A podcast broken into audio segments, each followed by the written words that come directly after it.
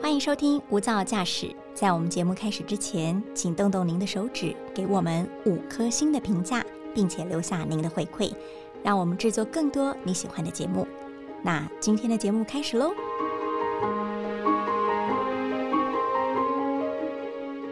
您好，欢迎收听大爱电视、大爱新闻所直播的 Podcast《无噪驾驶：一百种看世界的眼光》，我是刘芳瑜。今天为大家邀请到的是外电编译江玉婷，玉婷，Hello，嗨，大家好。玉婷，我们知道你是爱猫、爱狗、爱动物人士， 对对，对也会为他们奔 走，或是为他们心疼。嗯，最近有件事情，你应该是心疼的不得了吧？我知道那个真的蛮蛮气的，对，哦已经不 是对心不疼，是是 心气疼， 对对是气。好，对嗯应该是我们现在这个梗，应该很多听众朋友知道我们要讲什么了。 大家应该都都有知有道啦有些气，有些人可能也是气，哦对，主要就是因为呢，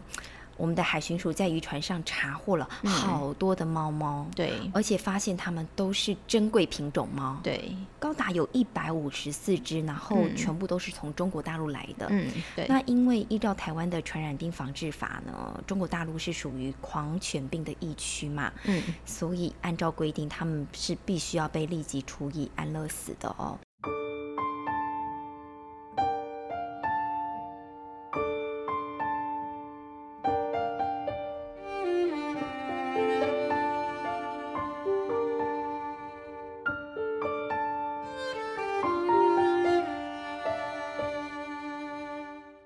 这个消息一出啊，嗯很多的动保团体、爱猫人士都纷纷为他们请命，抢救，对对，希望为他们求情，说其实嗯可不可以法网恢恢，也可以网开一对面啦。对吼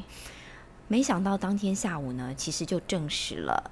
这一百五十多只的喵星人，他们已经全部火速，就是被处以安乐死。嗯当时舆论甚至很多的艺人也亲对上火线，当然他们也是有接受到一些挞伐啦，说你没有兼顾到防嗯疫。对对，大家部分可能有点情绪化，当时的那个口吻都是比较激动的，是对，嗯所以现在大家呢进一步，不管是、呃爱动物人士，还是动嗯保软团体，还是嗯专家，进一步就希望说能够以修法这个层面来对改善、哦。对，，避免下次再有这样子的哼不幸，那或许有一些他山之石，对不对？嗯哼因为嗯其实我们经常不管是听到或是看到这种国际新闻，嗯也不乏这种走私野生动物，不对管是走私来当宠物，或是走私来当野味吃，对对对，都经常耳闻哦。嗯。那其实真的国外的走私猫狗情节严重吗？哎，这方面的新闻以前真的比较常听到的是野味，就是野生动物、嗯或者是野生动物制品啊，像穿山甲这 种。就是做中药， 对，你对知道你去动物园，你会看到哦，这个是中药行最爱的，他在那没个简介错上面会 讲。动物园的简介真的有这样写哦、对，还有一些呃私人的，比如说 S Park，它的那个哦户外区、最近就有一个哼什么蟒蛇，某一种蛇，对他就说它也是中药行的最爱。天哪然后我这想说，天哪，这好像不太嗯妥哎、对，就是变成一种简介，你就会知道，其实他们有的时候都是为了人类的口欲而对牺啊牲的。对啊，对啊。嗯那原本都是那一方面的新闻比较多，可是因为疫情的关系呢，因为各国的居家令实施时间都很漫长，所以一个人的人生太漫真长了，对他们对该不对会打到猫猫狗狗的主意？就是长夜漫漫，这样真的会孤单寂寞冷。对，所以宅经济发酵也包括宠物经济。那有阵子真的新闻就常看到收容所某某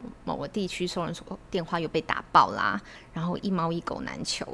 所以有需求就有供给。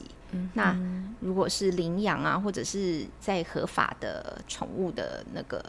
饲育的那种狗园、猫园的狗猫都卖光的情况下怎么办呢？所以就是宠物走私在这段期间的确是大幅增加。就是变成很兴盛了、哦嗯这种对不管是宠物领养潮、宠、嗯宠物购买潮，对甚至是宠物走私，，对嗯都在跟 COVID-19 的期间都有这种大幅上扬的趋势哦。对嗯那走私的话，好比说，啊、我们这次走私就是就近嘛，在对对岸啊走私过来，是不对是都是对就近呢？那我比较好奇了，因为现在的、嗯刚才提到是欧洲在居家避疫令嘛，那对欧洲是它的走私猫狗是途径是从哪里来？哦。大部分呢，其实呃养宠物可能也是比较富裕的国家会有的需求嘛，所以呢，都是从东欧的一些非法的那个繁殖场，然后把那些小猫小狗走私到西欧的国家去。哦，也还是相对从相对不富裕走私到相对富裕的地哎方。对对对对，嗯那哦，我想要推荐一个网站，叫做 DPG 动物友善网，因为我这次很多资料在上面查到的，哦就是如果对这方面议题有兴趣的听众呢，也可以上去参考一下要不要再重复一次那个网站的名称？ DPG 动物友善网。嗯哼，所以这一些宠物来自东欧的哪些国家，例如匈牙利啊、罗马尼亚、波兰这些地区。那要进从东欧要进到西欧嘛，首当其冲的就是交界处的那我比较德嗯好国、奇瑞了，士。是不是？呃，玉婷刚才嘿讲的这些国家，他们的动保法令是相对宽松的。我想应该是、嗯对嗯对，因为呃，动保法大家知道很严格的那个先驱就是英国，然后是还有德国这样。是我觉得东欧应该比较比较稍微宽松一些。嗯对，嗯好，那所以讲到说交界处的国家啊就是德国跟瑞士，那就是常常会去查气到这些走私的小狗小猫。嗯哼那德国的汉堡市呢，动物福利协会它估算，它去年非法走私查到的那个幼犬数量，比二零一九年增加了一倍多。一倍呀、对，就是全国总共查到的是一千多只幼犬。嗯哦哼不过你想，能够被查到的一定是冰山一角，还有更多是没查嗯到。台面下更黑暗、啊。对对对，嗯哼对，那我比较好奇的就是了，为什么都要走私幼犬？那这样的话，是不是这种法规上面的话要有所去限制它？哦，好。幼犬的话，我觉得就跟品种犬一样，是很多很多人可能没办法摆脱，因为真的是看起来比较可爱啊，比较萌嘛，这样子。然后也会有人觉得说，最好要从小开始养，比较好教，嗯然后比较能够培养感情。嗯哼，对，不过好，这边也要讲一下，就我个人经验呢，只有我只有养过一只猫是从小养到大的，哦其他都是成犬成猫捡回来才养的，真的有差别吗？没有。跟你说，跟我我们家最不亲的就是那只从小养到大的，所以其实还是因猫猫狗狗而异，不要说这种什么亲生的感觉，哦很像对亲对生的对会比较亲这对样，。就是他们每真的是每每一只动物有自己的个性，嗯但是我觉得成犬成猫才带回家的也是非常亲人，哦就是并不是要一定要幼犬幼猫才会亲人。但是可能大家还是有这样子的一个刻刻板板印印象象啊，对而且没错小猫小狗真的比较可爱嘛，对啦，婴就是儿也卖很相可爱很嘛佳，对，真的。那我就好奇了，嗯因为它顿时增加了一倍多，那这种对非法幼犬来了以 对后，对怎么被安置？哦，所以就要讲一下这个欧盟它的宠物进口流程了。当然也是跟我们一样要求要接种狂犬病疫苗。那除了是这样子以外，而且他们其实禁止输入以贩卖作为目的的动物、诶，所以说如果你要买，是要跟当地的繁殖场买，你是不能够、那种要贩卖的，根本其实是不能够进口这样子。那如果犬猫来源没有办法透过那个晶片去查到的话，或者是欧盟它有一些疫苗的接种护照这样子，现在这个疫苗接种护对，照不是 人的哦，是是指那个动物的。对是，那进口者应该要自行安排，看是动物要遣返回原籍国家，或者是在国外安排在国外进行为期三个月的检疫。然后这个两项费用都必须是那个进口者承担。哦那哦如果他不想要付这些费用的话，其实他们依法动物也是这样的动物也是要被安乐死这样。哦，所以无对辜的还是那些生命。，对，最后无辜的还是要受害的还是他们。但是因为他们规定是那个狗狗要十二周大才可以接种疫苗，二周三个月，还是幼犬嘛？对对，还是幼犬。那呃，所以规定是十五周大以上的幼犬才能入境。可是这些走私进来的年龄资讯都伪造，所以海关就需要去调查，然后去就是要判断他们的年龄什么要检疫，所以就是都安置在收容所。那我好奇了，怎么去鉴定狗狗、猫猫的年龄啊？它们又没有身份证，也没有健保卡，对，而且刚刚讲了，就算有那些东西也是伪造假的嘛，对对，那其实像呃兽医他们在判断动物年狗猫的年龄的时候，都是看牙齿，哦，牙齿对跟树木看年轮是一样的道理，差不他多们就就是看看牙它齿的牙垢、牙结石累积了多少，真的啊也是会啊，因为老狗的那个牙垢、牙结石会比较严重啊，哦，对，除非照顾的非常好，很常洗牙的，嗯哼，所以那还是有专业的判断的。对，嗯然后再加上如果他们都还是不是成犬的话，可能那些狗应该会有比较好可以判断，例如说三个月大应该是体态多大了啊，什么体哦重多大那一些体东西，长、体重，对对对，可以嗯。去来判断一下这样子。嗯哼，那所以他们就会先被安置在收容所。对嗯哼对，那这个安置费用呢，真的蛮高昂的，据说检疫所居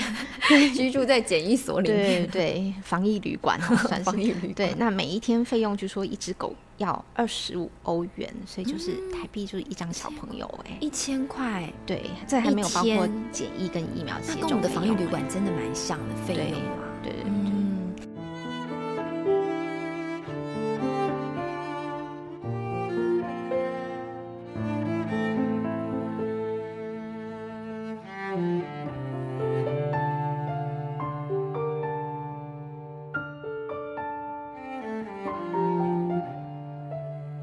听起来这种呃，猫猫狗狗要住进这种防疫旅馆，听起来嗯开销很大耶。嗯那到嗯底是谁来买单？嗯，按理说应该是进口者嘛，可是就刚刚讲过啦，非法狗场它可能在匈牙利或者波兰这样，嗯那这些交易呢，其实大部分都是在网络上进行的，很可能根本追查不到。就是转了好多手了，或是黑箱作业再给你加密一下，其实你更找不到源头。嗯对对对，所以在找不到那个源头首脑的情况下呢，就没有办法。那就算希望是后端使用者，就是购买的人付费的话，那那个人可能也不是住德国，也可能是其他国家，比利时啊 很复之类的。所以其实到最后都是德国的纳税人买单。我们刚才现在谈到的都是一嗯些比较负面的案例啦，就是不好的事情发对生。对但其实如果没有买卖，就没有伤害嘛。对啊，对，那有没有一些做法是比较能够值得借鉴的？嗯，这方面可以参考那个英国的做法。嗯英国也一样反复封城嘛，那他们就发现说，寄出封城令以后啊，在 Google 上面用关键词。Buy a puppy，买小狗，买一只哎，小狗强调是 puppy，这样搜寻的频率居然增加了百分之一百二十。嗯哼，对，那二零二零年一整年下来呢，英国进口的是六点六万只的犬只，嗯哼，那当中是八百四十三只幼犬是非法交易，虽然这个比例不算高，可是其实比起二零一九年前一年哦，前一年只有三百多只，所以也是增加了两倍。嗯哼。那他们都是小狗狗，对不对？对，然后嗯，他们查到的很多幼犬，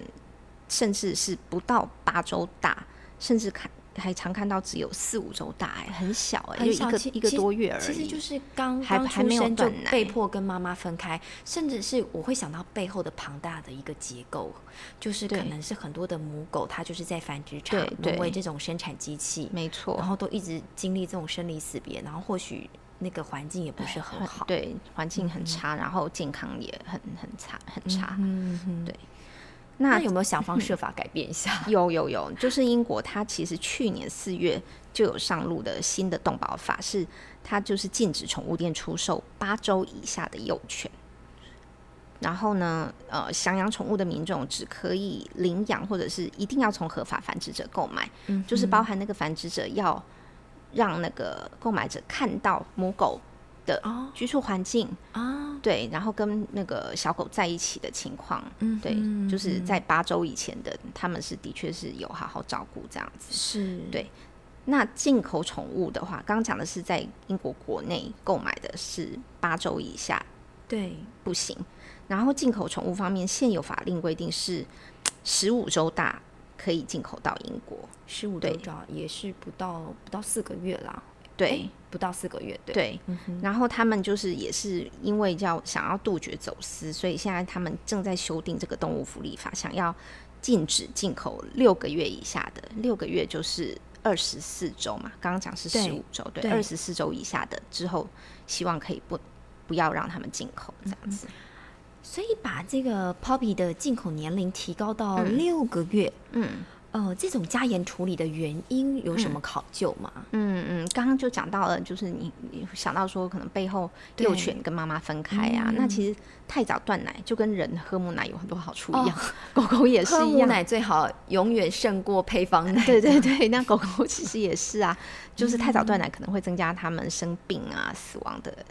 几率，这样。所以六个月是一个指标的一个年纪，是不是？对，就是半年，其实也不一定会喝到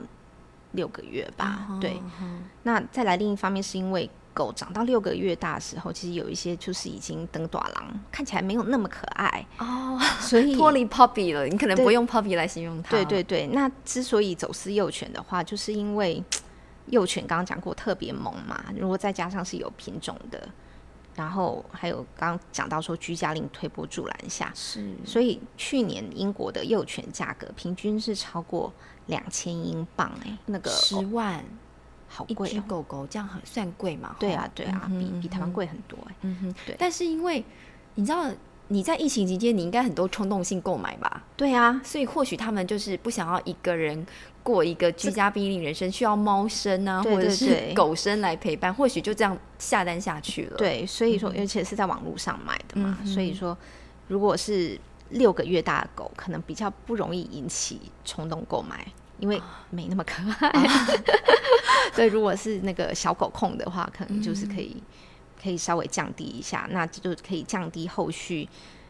那个宠物可能被弃养的几率。是。其实印象中前阵子还有一个新闻啊，跟我们今天的主题其实有一点关联的。，对，同样是在英国啦，想要哎修嗯这个动保法的英国，嗯嗯他们同样也是进口动物染疫，嗯，主角是一只草泥马对羊驼，对不羊对？驼对。嗯，好，那这只羊驼就是一只黑色的八岁的公羊驼，叫做杰罗尼莫。这样，嗯那它的饲主呢是在四年前，二零一七年的八月呢，把它从纽西兰引进。那但这位饲主他叫做海伦，他本身是以一个在动物医院上班的护理师、护士嘛，啊护士，对，那他经营这个羊驼牧场，同时也经营羊驼牧场。那一开始他在那个纽西兰已经进行四次的检测了，然后他验的那个病呢是叫做牛结核病。那所以其实验羊驼身上也会有这种疾病，对对对，牛和结、牛结核病是一种慢性的细菌疾病，那会有可能传给其他的哺乳类动物。然后就是如果人的话，就喝到那个有病的动物的没有杀菌过的牛奶，嗯就可能也是会生病这样子。哦，所以它是有可能动物传人的，对对不只是对动物传动物，而且是可能跨种传，对不对？它可能你像羊驼会传给牛，传给马，然后对也跨会种，传可给是我人不知道人喝到那个奶是是生病还是只是身体不适这样子，这个哦我不但是确也定是会出问题，对对健是康会有出危问题害，对嗯哼所以要高规格处理了。，对对对，那他在纽西兰验的四次其实都是阴性，结果没想到带到英国以后，二零一七年九月跟十一月都验各验了一次，结果就验出阳性了。你看真的是不没是想跟到 COVID nineteen 一样啊？真的阴是阳反复， 对，就是快筛之后喂阴阳喂反阴喂阳之类的这 样。那结果验了两次阳性以后，其实他那时候就被判说那必须要安乐死了。但是这四年下来呢，其实他都好端端的，就是海伦把他在牧场里面跟其他羊驼分开来，它没有隔离马上被饲养安乐死啊，没有没有。那这段期间，海伦也不停的上诉，希望政府重新解验嘛，可是遭到驳回。那他就不不放弃，所以就发起联署，这样子获得了大概十四万人的支持，包括英国首相强生的爸爸。哇，对哦都这个人讲话声应该量有就点不分一样量，了，对对，都开口希望政府刀下留陀这样子。不过最后还是被伦敦高等法院驳回。是那所以他这次最后的那个期限就是说九月四号之前必须安乐死。不过因为事件引起全球关注啊，所以海伦还在杰罗尼莫房间里面装了 webcam，就是有直播这样子，希望到最后一刻能有奇迹啊，被特赦之类。不不过很遗憾，它最后还是在八月底，八月三十一号新闻传出来，就是还是执行安乐死。呃，提前已经嗯终结了他的生命嘛、对哦毕对竟在还没有修法的前提之下，嗯合情合法，他是必须要被处以安乐死的。对，嗯，其实说真的、哦，这个议题真的很很为难。很复杂。对对，你到底是要保护小生命，嗯还是要保护其他生命的利益，甚至是人人类的权益？嗯因为传染病这种东西真的很容易一发不对可啊，收拾。对啊，像现在这样，对，对，所以啊、呃但或许啦，就像这个强生的爸爸为他起名，至少会有一点热度。嗯对现在好像都是有热度蹭一下，嗯或许就有嗯嗯可能促进修法，对，哦，或是呃有分量的人讲一下，嗯哦嗯或许更有契机啦。，对，但其实无非都是希望所有生命都能够被好好对待嘛，吼嗯嗯不要成为像是自私的人，或者是这种僵化制度下的这种牺牲品。对，当然希望更多人来关注吧，对不对？对你这啊位毛爸 妈、毛妈妈、毛对，小所孩以妈就妈，希望大家可以就是关注之外呢，就可以到一些有时候会看到有一些那种倡议平台上面啊，是会有相关的议题，就是希望可以去联署，希望可以修法啊这一类的，这样然后把你的关注这化为行动，嗯才可以就是促成更多的改变，这样。养他就要爱他了，对，要不管照顾他一不辈管子。是鱼啊，或者是什么对生物都是一啊对，样。所有的动物都不应该被一时兴起而领养或是买。嗯，没错。今天这个议题，我们听起来有点沉 重。哎怎么每次讲到最后都是啊，那个大家要那个对都要想呼吁清一楚啊，下 要负责任啊，对啊，我对们。下次要不要找一个那种快乐狗生、快乐猫生的议好，题？下次再找看有没有那方面的。对，可以那种 happy ending 的。好好，那也谢谢听众朋友的加入，我们下次见，拜拜拜拜。